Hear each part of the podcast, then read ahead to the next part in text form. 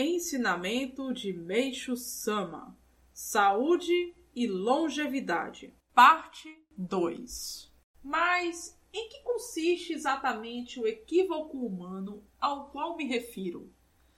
Por mais incrível que pareça, principalmente na medicina, para ilustrar a tese de que o homem pode chegar a viver 120 anos, Vou me utilizar de uma alegoria que divide a vida humana nas quatro estações do ano: primavera, verão, outono e inverno.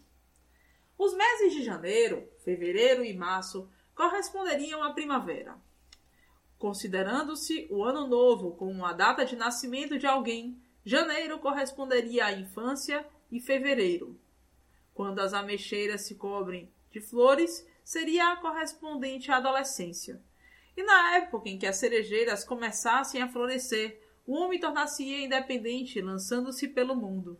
Seguindo-se agora o mês de abril, quando a florada das cerejeiras atinge o clímax, teríamos desse período que se estende aproximadamente até os 40 anos. Um homem de coração alegre e despreocupado no auge de suas atividades. Dizem que aos 42 anos o homem atinge a idade crítica, que aqui pode ser comparada ao período que desabam as tempestades e em que as flores ficam despetaladas da noite para o dia. Nos meses de maio, junho e julho, que correspondem ao verão, teríamos esplêndidas folhagens que começariam a brotar até que os galhos das árvores pendessem carregados de frutos. Mas, passada essa estação, a temperatura começaria a declinar até que finalmente chegasse o outono, época de sazonamento e do início das colheitas.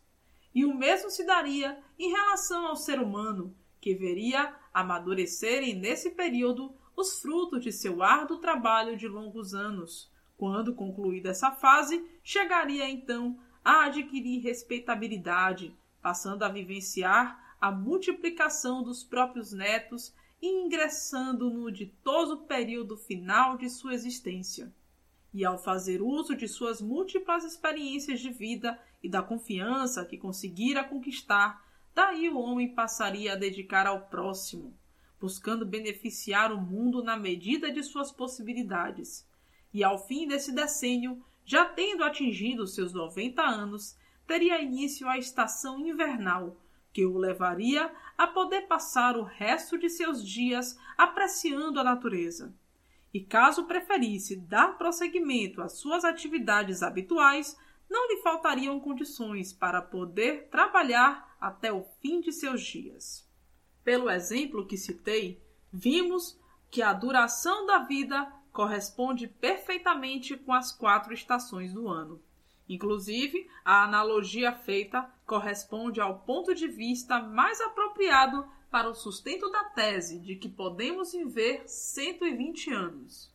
E logo que as terapêuticas convencionais da medicina desaparecerem por completo, chegar aos 120 anos não será algo assim tão prodigioso. Por Meishu Sama, extraído do livro O Tempo Chegou.